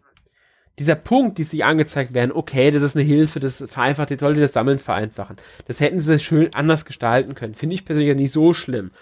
Aber ähm, an sich finde ich die Welt schön gestaltet und sie wirkt auch äh, an sich lebendig. Also, dass da jetzt nicht unbedingt viele Tiere rumspringen, okay, das sind halt die Monster. Die haben halt keine anderen Tiere da. Ja, ähm, also ich finde auch, dass sie sehr detailliert ist und auch wirklich schön gestaltet, aber wenn man jetzt zum Beispiel die Welt mit Breath of the Wild vergleicht, ist sie schon steriler als. Mm, ja, würde ich jetzt so nicht unbedingt äh, unterstreichen. Breath of the Wild ist eine Open World, das ist wieder was anderes. Breath of the Wild macht Sachen anders, aber steril ist für mich das falsche Wort. Ähm, zum. Beispiel bei der ersten großen Region, also diese Gras Graslandschaft, da finde ich jetzt zum Beispiel auch nicht, dass die Gegner irgendwie lebendig oder halt ähm, lebhaft in der Welt äh, ja, sie, sie, eingestellt sie wurden. Sie stehen halt rum, damit man sie bekämpft und mehr nicht. Sie laufen ihren Punkt ab, die Gegner. Das heißt, äh, die Gorillas sind immer an derselben Stelle zum Beispiel. Die Wölfe sind immer an derselben Stelle. Die werden auch nie woanders hinlaufen, außer sie verfolgen dich. Ähm, sie fliegen oder laufen ihre Bahn ab, die sie haben, und das war's. Fertig. Ja. Aber das ist in Breath of the Wild groß, nicht groß anders. Das fällt dir nur nicht so, wahrscheinlich nicht so auf. Aber es ist nicht groß anders. Du, du wirst immer an derselben Stelle denselben Gegnern begegnen und die werden auch nicht groß woanders hinlaufen. Das stimmt, aber die Gegner machen dann mehr als zu warten, bis man sie angreift wahrscheinlich. Ja, weil es äh, meistens Gegner sind in Zelda, die jetzt keine einfachen wilden Tiere sind. In Zelda ja, hast du dann die, die Bobclins und wie sie alle heißen. Das sind im Grunde also intelligentere Lebewesen. Die handeln anders in Breath, äh, hier in, in äh, Xenoblade hast du vorwiegend ähm, Tiere. Aber ich stimme dir zu, in dem Punkt. Breath of the Wild wirkt in dem Punkt realistischer, was das Gegnerverhalten zum Teil angeht. Ist aber ja, auch noch also nicht. wahrscheinlich ist der Eindruck von mehreren Sachen geprägt, auch zum Beispiel was die Huts angeht und so. Ja. Dass die halt, das ist, ja, das ist auch noch so der Punkt, das ist äh, ein Riesenpunkt. Äh, Xenoblade hat riesengroße Huts, viele Huts und das nimmt ein bisschen das, ähm, das Spielgefühl. Also es, es lässt sich nicht so sehr in die Welt eintauchen.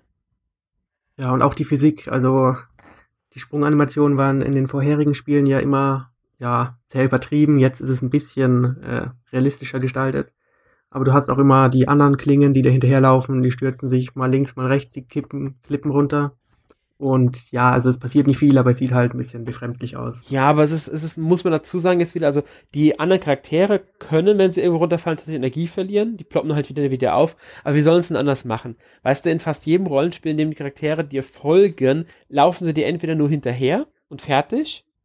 Oder ähm, äh, sie agieren so wie jetzt in Xenoblade. Du kannst da kaum was anderes machen, weil die müssen immer irgendwie bei dir sein. Ja, aber bei anderen Spielen fällt es mir wenigstens nicht so negativ auf. Also es ist jetzt kein Kritikpunkt oder so, aber ja. fällt halt auf, wenn man auf einmal beim Absatz kehrt macht und links springt einer runter und rechts und ja gut, das ist halt das, ist, die, das, ist halt, das ist halt die Animation, aber das ist ehrlich gesagt interessiert mich nicht. Ich denke mir auch so, ja, warum springst du jetzt da runter? Bist du schön blöd? Ich laufe da lang. Aber es ist jetzt nichts, was mir jetzt wirklich, weil ich mir denke, ja, das ist ja schlecht programmiert oder so, denke ich mir, ah ja, es ist halt so. Das ist halt in dem System so drin.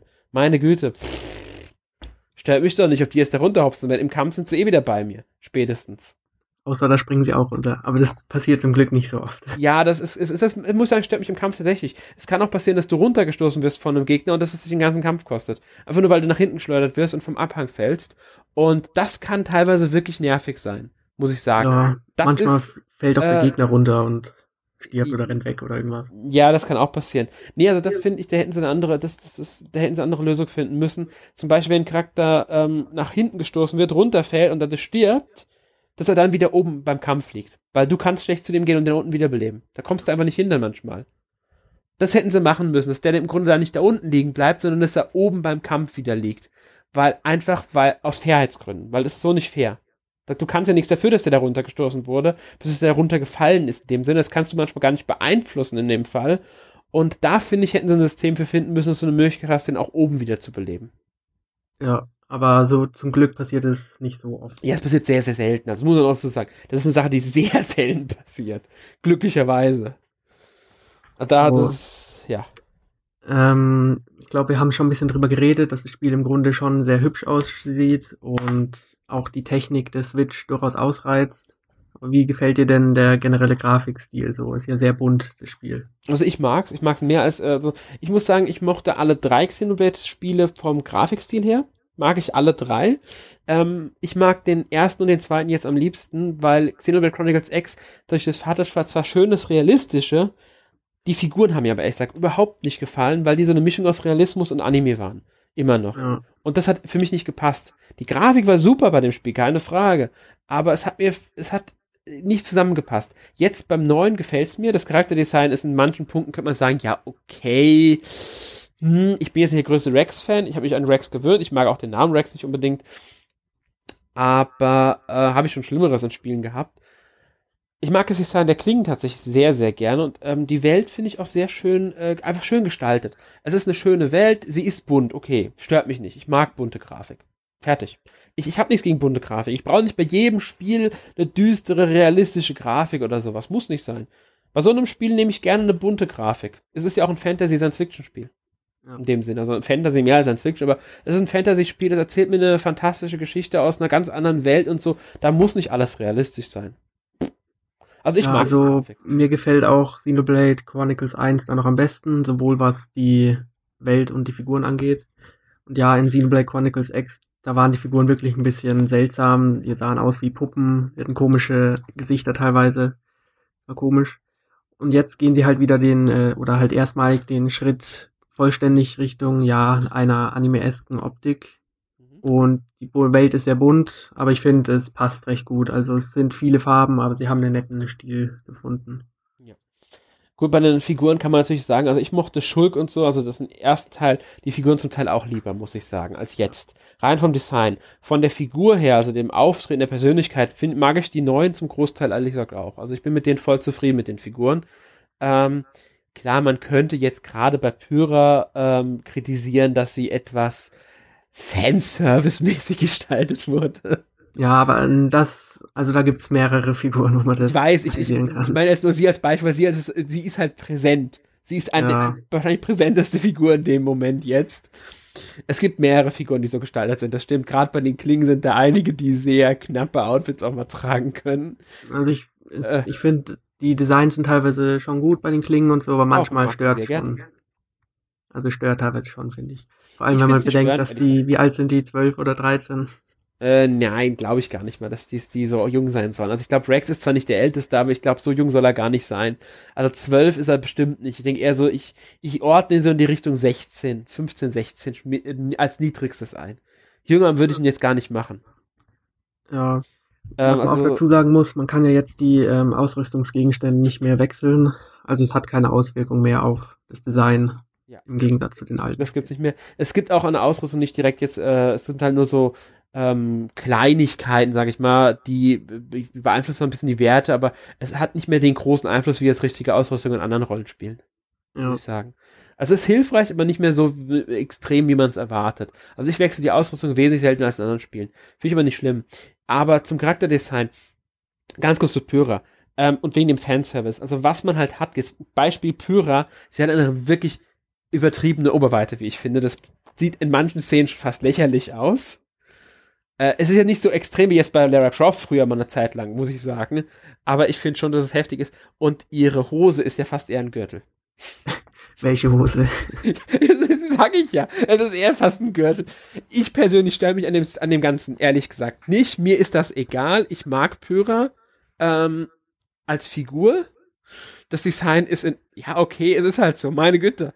Ich habe nichts ja, gegen. Mich hat mich hat's manchmal gestört, aber auch abseits dieser Designs fand ich auch manche ja andere Designs. Zum Beispiel später trifft mein Charakter, ich weiß nicht mehr wie der heißt. Das war so ein starker, großgewachsener Typ mit Vokuhila und. Meinst du äh, Van, Genau, den mochte ich auch überhaupt nicht. Also. Ach doch, ich, ich, ich habe erst so gedacht, oh, was ist, was ist das für eine, aber ich, ich mag die Figur. Ich mag die Figur erstmal von der Figur her, also per Persönlichkeiten, wie er gestaltet ist und so weiter, aber ich finde auch Design vollkommen in Ordnung, das passt zu der Figur. Ist zwar natürlich komplett überzeichnet, aber das ist, das stört mich nicht. Dafür ist es ja, die, hast ja diesen Anime-Stil bekommen. Da kannst du auch immer gerne überzeichnen. Finde ich vollkommen in Ordnung. Ja. Stört ähm, ich finde auch, das Spiel hat jetzt mehr Humor als die Vorgänger. Ja. Und auch längere Zwischensequenzen. Also sie richten sich da schon direkt an ein Anime-Publikum. Ja, zum Teil schon. Ich will nicht sagen komplett, aber zum Teil. Es ist, es ist wesentlich äh, Anime-liker das Spiel geworden insgesamt. Aber ich würde jetzt nicht sagen, dass es von der Story-Erzählung oder den Zwischensequenzen, weil da waren auch schon die Vorgänger ähm, wenig, äh, gerade der erste Teil, auch nicht unbedingt westlich. Die waren auch sehr japanisch geprägt. Und das ist einfach das, was du da hast. Das, man jetzt den Eindruck hat, dass es mehr im Anime-Publikum richtet, kommt nur durch den Grafikstil. Weil an der Erzählweise und so hat nichts verändert. Das Einzige, was du halt jetzt hast, sind wirklich etwas längere Zwischensequenzen und das war's dann auch schon wieder. Und das finde ich vollkommen in Ordnung. Also ich mag Zwischensequenzen, ehrlich gesagt. Ich mag es gerne, wenn eine Geschichte auch mal mit Zwischensequenzen erzählt wird, wenn, wenn das schön dramatisch auch mal wird oder witzig oder so. Ist, ich, ich bin ja auch ein Storyspieler, wie ich gerne mal sage. Gut, also auch wenn Monolith Soft hier und da immer wieder Probleme mit ihrem Charakterdesign hat, was sie können, ist auf jeden Fall äh, Musik und das schon seit ihren ersten Spielen, habe ich das Gefühl. Um, ähm, wie fandest du denn den Soundtrack? Also Soundtrack gefällt mir sehr gut. Ähm, teilweise werden ein paar Lieder zu häufig eingesetzt. Gerade so die, die Standard-Sounds, wenn du halt in der Gegend unterwegs bist. Die, muss ich sagen, sind mir manchmal auch ein bisschen lässig geworden. Was ich finde, ist, sie sind oft zu laut. Also ich drossel wirklich manchmal den Fernseher runter, einfach wenn der Soundtrack zu laut ist in dem Moment. Ähm, besonders wenn ich längere Zeit dann sagen wir mal in der Ebene unterwegs bin auf Gormod, äh, wird es mir äh, auf Dauer einfach irgendwann so, ah, ich habe keinen Bock mehr auf die Musik oder äh, nicht, dass sie mich nervt oder so, einfach nur, sie ist mir zu präsent. Und das hast du schon gesagt, die Umgebungsgeräusche, Tierlaute, was weiß ich, das, das hörst du fast gar nicht. Das ist fast gar nicht vorhanden, weil die Musik präsent ist. Ja. Ähm, ich finde auch, es gibt ein paar sehr coole, einprägsame Tracks. Ähm, jeder Titan hat sozusagen seine eigenen Stücke und man freut sich auch immer, wenn man einen neuen Titan ähm, bereist auf die neue Musik. Und ähm, es orientiert sich auch wieder ein bisschen mehr an Xenoblade Chronicles. Also wer den X-Teil gespielt hat, der weiß, dass da soundtechnisch wirklich in eine ganz andere Richtung geschlagen wurde teilweise, was mir auch gefallen hat, aber jetzt ist es wieder ein bisschen klassischer, orchestraler, für ein Rollenspiel bekannter hier. Wobei ich Ex, muss ich sagen, den Soundtrack sehr mochte. Also der war echt teilweise, der war teilweise anders, aber richtig gut. Und der war auch sehr gut. Hier und da ein bisschen nervig, aber. Ja, mein Gott, auch der neue Teil hat hier und da äh, ein Stück, das auf Dauer mal ein bisschen nerven könnte. aber meine Güte. Nee, ich mag den Soundtrack gerne. Ähm, was ich zum Beispiel auch mag, ist, dass du schöne Kampfsounds manchmal hast. Also wenn du, wenn du, wenn du äh, gegen besondere Gegner kämpfst, es gibt ja nicht nur die Standardgegner, sondern diese besonderen, die einen eigenen Namen haben, dann kommt ein schön brachialer Soundtrack. Und das mag ich zum Beispiel auch gerne. Und vor allem im Handheld-Modus dann mit Kopfhörer. Das lohnt sich sehr. Ja. Aber ansonsten muss man sagen, Handheld-Modus äh, nur im Notfall, sag ich mal. Ich will nicht sagen, dass es unspielbar ist. Es ist spielbar, gar keine Frage. Aber es sieht halt, man sieht halt deutlich, dass die Auflösung runtergedrosselt wurde. Ja, das sieht man. Also anfangs fand ich es auch wirklich schlimm, aber nach einer Zeit habe ich mich dran gewöhnt und ich habe auch gerne im Handheld-Modus dann gespielt. Aber ist natürlich kein Vergleich zum äh, TV-Modus, wo auch die Welt nochmal besser zu tragen kommt. Stimmt, äh, manche sagen, dass es wirklich nicht gut aussieht auf dem Handheld. Mm, also die Framerate ist stabil, finde ich, aber die Auflösung ist wirklich ein bisschen knapp bemessen. Ja, ist sie. Ähm, ich denke aber, dafür haben sie ihre Gründe bei dem Spiel. Also ich vermute einfach mal, dass es äh, nicht anders ging. Oder sie wollten nicht anders, das weiß man ja nicht, aber ich kann mir nicht vorstellen, dass sie nicht anders wollten. Ähm, ich könnte mir gut vorstellen, dass das Spiel einfach für den Handheld-Modus dann schon zu äh, viel Power benötigt. Klar, man könnte jetzt vergleichen mit anderen Spielen, die grafisch anspruchsvoller sind vom reinen Stil her, die aber dann vielleicht diese ganze Welt nicht im Hintergrund mitlaufen haben. Das müsste man halt jetzt, da müssten wir jetzt Vergleiche anstellen mit Skyrim, mit, mit was weiß ich, was für Spielen. Ähm, ich persönlich habe es schon im Handheld-Modus gespielt. Ich mache aber im Handheld-Modus keine Story. Weil ich die Story und auch neue Gebiete und, und äh, Zwischensequenzen alle im Fernsehmodus erleben will. Ja, verstehe ich. Ich muss aber sagen, ich fand die ähm, Batterielaufzeit recht angenehm. Also da gibt es schlimm, schlimmere Beispiele. Ja, da habe ich, so lange habe ich noch nicht gespielt im Handheld, dass jetzt mir leer werden hätte können. Ähm, ja. Also, also länger als Zelda auf jeden Fall. Ich weiß nicht genau, vielleicht so vier Stunden, fünf Stunden. Das ist aber, das ist ordentlich. Das kann man machen. Ähm, was mich jetzt noch interessiert, weil wir es gerade bei Sound vergessen hatten, welche Sprachausgabe spielst du? Gute Frage. Also ich habe mit Englisch angefangen. Dort sind dann die bekannten britischen Sprecher am Werk, die man aus Black Chronicles kannte. Und habe mir dann die japanischen mal angehört und bin dann auch letztendlich bei den japanischen geblieben. Aber ich finde beide eigentlich ziemlich gelungen. Also ich habe mit, Japan mit Japanisch angefangen, habe dann mal zu Englisch gewechselt. Da ging die Stimme von Rex für mich überhaupt nicht, weil die halt so komplett anders ist. Auch, ähm, wie heißt sie, die, die, das eine Mädel, das du sehr früh triffst, ähm, die, die, äh, ich habe vergessen, wie sie jetzt gerade heißt, ich komme gerade nicht auf den Namen. Ähm, die klingt mir zu erwachsen für das, das, was sie ist. Bin dann zu Japanisch gewechselt wieder. Habe eine ganze Weile Japanisch gespielt. Bin nochmal zu Englisch gewechselt, nochmal zu versuchen. Weil misslungen ist die Englische nicht. Mittlerweile spiele ich vorwiegend in Englisch, was den einfachen Grund hat, dass sie während den Kämpfen und in ja. der Umgebung gerne mal einen Spruch ablassen. Das sind Oder jetzt keine. Ja, also die reden wirklich sehr viel. Dazu. Ja, das sind zwar jetzt keine wichtigen Sätze, also jetzt nicht irgendwie ein storyrelevantes Ding, aber ich möchte es halt einfach verstehen können im Zweifelsfall, weil manchmal sind es dann doch ganz witzige Kommentare, die sie da ablassen. Die, die können wirklich humorvoll sein, die Sachen. Und im Japanischen verstehe ich es halt schlichtweg nicht. Das wäre halt schön, wenn sie das so geregelt hätten wie bei Tales of Berseria beispielsweise. Da werden solche Gespräche auch mal so nebenbei geführt. Das können dann auch schon etwas tiefgründigere Gespräche sein. Und die haben halt links im Grunde eingeblendet dann drei Felder, glaube ich, sind insgesamt, in denen dann gezeigt wird, um eine, mit äh, Untertitel quasi, was der wer gerade sagt. Das fände ich auch in Ordnung. Es ist auch in Kämpfen so, kann man auch in Kämpfen dann Story-Sätze einbauen und so. Äh, das hätte ich persönlich schön gefunden, weil dann hätte ich auch, würde ich auch in Japanisch weiterspielen. So spiele ich jetzt in Englisch einfach, um die Möglichkeit zu haben, auch die ähm, Nebensätze, die jetzt zwar nicht relevant sind, aber die ich gerne verstehen möchte, zu verstehen. Ja, ähm, ja ich finde auch bei der japanischen Synchro sind ein paar Stimmen befremdlich. Also da gibt es eine Figur, die hat eine sehr, sehr tiefe Stimme. Wen Und meinst du jetzt? Ähm, eine Figur, die am Anfang eher negativ dargestellt wird, ähm, so eine Soldatin. Ah ja, ich weiß, was du meinst, ich weiß, was du meinst, ja. Ja, ja, im Englischen gefällt mir ihre Stimme auch besser, muss ich sagen. Ja, und ich finde auch die ähm, britischen Akzente wieder, ja, die passen schon gut in diese recht fremde Welt. Das ist Xenoblade. Also Xenoblade ja. ist schon seit dem ersten Teil einfach britisch. Einfach weil wir es so kennengelernt haben, wahrscheinlich. Ja, es ist für andere vielleicht ein bisschen komisch, weil die sind dann vielleicht, keine Ahnung, die typischen Amis gewohnt, aber ja, nee, nee, ja, logisch, klar. Aber äh, was halt interessant ist, Xenoblade 1 ist ja auch in Amerika mit den britischen Stimmen erschienen. Ja, da haben sie geschaut. Ja, also äh, klar, man kennt eher die Amerikaner, aber ich mag das, ich mag die Synchro von Xenoblade gerade wegen den britischen eigentlich ganz gerne. Muss aber sagen, die japanische, wie gesagt, gefällt mir einen Ticken besser, weil die Stimmlagen besser passen. Ähm, muss aber auch dazu sagen, dass ich finde, dass einige Stimmen sich zu wenig unterscheiden im Japanischen. Das ist typisch, wenn man die Sprache selbst nicht versteht. Das, da hat man häufiger ja. das Problem. Gerade bei einigen weiblichen Stimmen muss ich aber sagen, gerade bei, bei Klingen jetzt insbesondere, dass die Stimmen sich zum Teil zu ähnlich sind. Ja, stimmt. Also besondere Figuren meine ich. Ich rede nicht von den einfach normalen, da gibt es nur so drei oder vier Stimmen, die sich dann immer wieder wiederholen. Ähm, aber bei den äh, besonderen Vielklingen kann es schon mal sein, dass man jetzt nicht sicher ist, wer spricht gerade. Außerdem hat man auch noch den einen Fakt, wenn man Japanisch hat, dass die Namen sich unterscheiden. Da gibt es dann eine Figur, die heißt im Japanischen Hana, im Englischen und Deutschen heißt sie Poppy. Ja, da gibt es einige Figuren. Ich weiß, wer also, Paiwa heißt ganz anders und das kann ja, schon zur Verwirrung führen. Also das ist, ist noch so ein kleines Problem, das ich habe, ähm, wenn ich halt dann was anderes lese, als äh, gesagt wird ist jetzt nicht überragend schlimm. Ich, ich mag den Namen Hana zum Beispiel lieber als Poppy. Aber ich spiele dann halt jetzt, wie gesagt, in Englisch und fertig. Ja.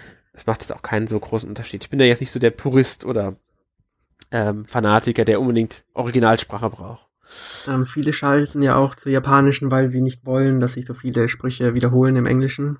Vor allem im Kampf gibt es ja für jeden Angriff einen eigenen Spruch.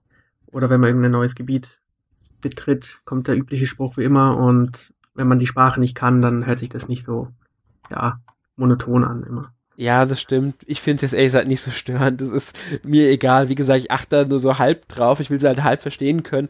Aber wenn es wiederholt, meine Güte, ist, ist jetzt nicht das Schlimmste, was es gibt. Ja. Gut. Willst du noch irgendwas loswerden oder wollen wir langsam mal zum Fazit kommen? Nö, ich denke, wir haben soweit alles über Xenoblade besprochen. Ich denke, wir können das im Fazit widmen. Okay.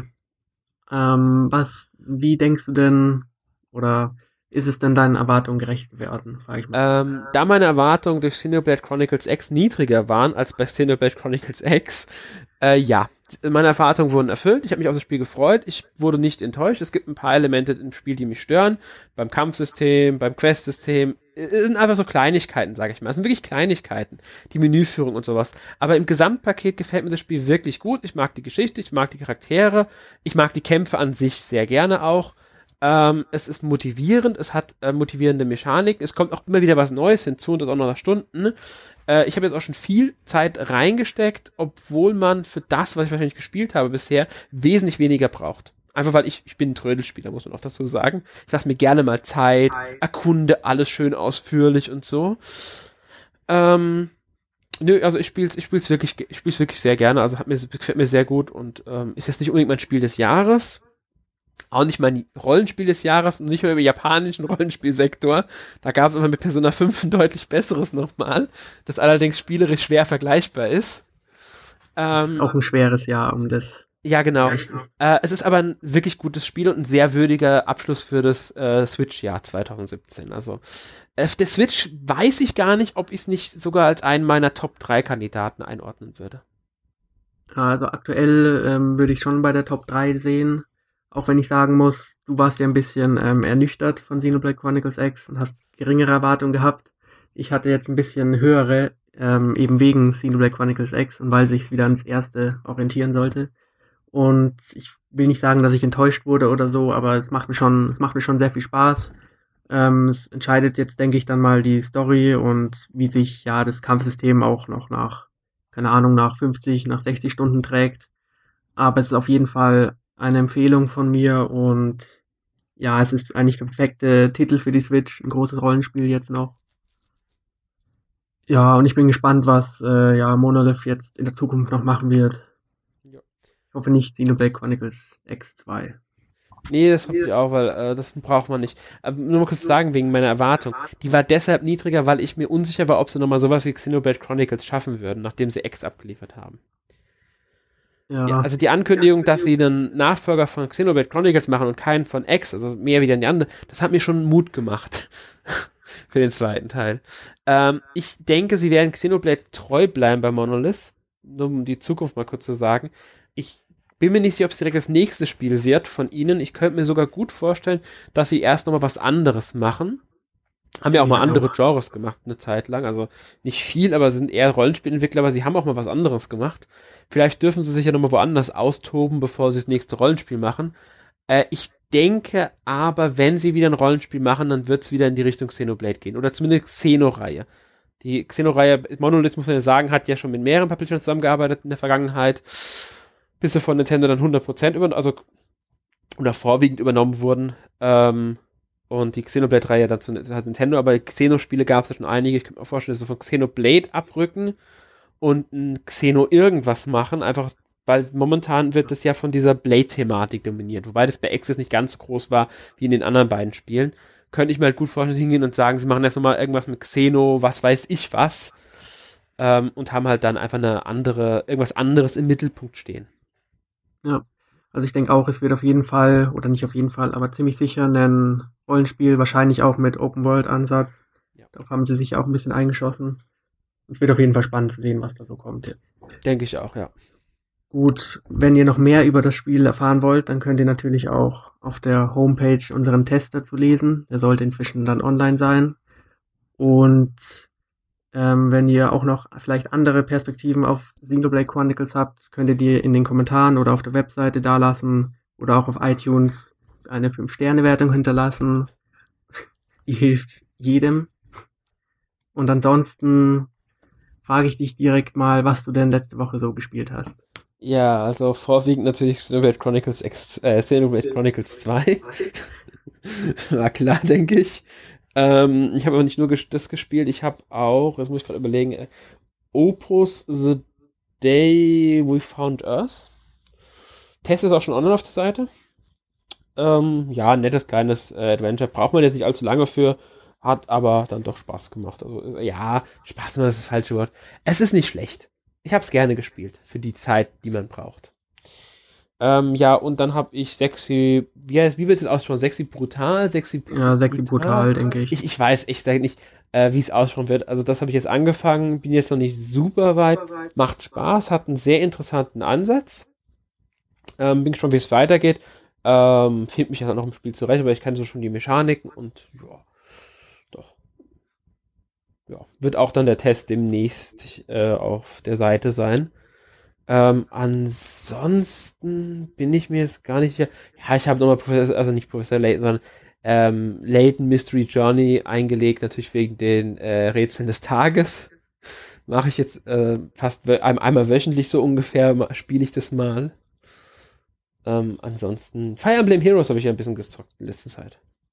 Tatsächlich. Okay. Wieder ausgegraben, aber das war es dann auch schon wieder. Das war das Handyspiel, oder? Ja, genau, das Mobile-Spiel. Haben sie gut erweitert, muss ich sagen, haben sie sinnvoll angepasst, hat sich deutlich verbessert und durch den jetzt immer mehr, es gibt ja immer wieder neue Story-Teile und jetzt auch noch ein zweites Buch, nennen sie das, Buch 2 mit allen Kapiteln. Ähm, also die erste Storyline ist abgeschlossen, mehr oder weniger. Es gibt eine zweite Storyline und ähm, dadurch bin ich auch motiviert gewesen, das zu spielen. Ich warte jetzt drauf, dass es da weitergeht. Und ja, macht Spaß, für zwischendurch mal ganz nett. Äh, durch wie gesagt, durch die Stories und die Nebenquests auch immer wieder mal gut spielbar. Aber ich bin jetzt nicht so da, dass ich jetzt unbedingt jedes Mal spiele, wenn neue Helden da sind und versuche, alle Helden zu bekommen oder so. Ich habe meine Truppe, die mir ausreicht, mehr oder weniger. Aber ich glaube, das war's. Ja, also was Nintendo angeht, habe ich eigentlich auch nur Xenoblade gespielt auf der Switch. Und es wird auch noch ein bisschen länger ähm, in Anspruch nehmen. Und ansonsten habe ich die DLCs von The Evil Within 1 gespielt. Die waren irgendwo mal ganz günstig zu bekommen. Ja, also sie sind storytechnisch relevanter als vom Gameplay her, wie ich finde, aber ganz nett für zwischendurch. Ja, und sonst habe ich eigentlich kaum was gespielt. Ja. Gut, nächste Woche widmen wir uns dann wieder einem winterlichen Thema. Und zwar geht es um Spiele, die ja uns im Winter an bessere Zeiten sozusagen erinnern lassen, die wir uns äh, wünschen, wenn es zu kalt ist oder so. Ja, genau, sozusagen. Wo kann man gut warme Zeiten verbringen bei Spielen? Ja, da gibt es sicher ein paar Orte. Und darüber spricht dann der Erik, soweit ich weiß, und der Arne ist auch mit dabei. Ich glaube auch, ich bin mir nicht ganz sicher. Ähm, ehrlich gesagt, ob da noch jemand Drittes dabei ist oder so. Aber das seht, ihr, hört, hört ihr ja dann nächste Woche. Genau. Dann danke fürs Zuhören. Bis dann. Ciao. Tschüss, bis dann.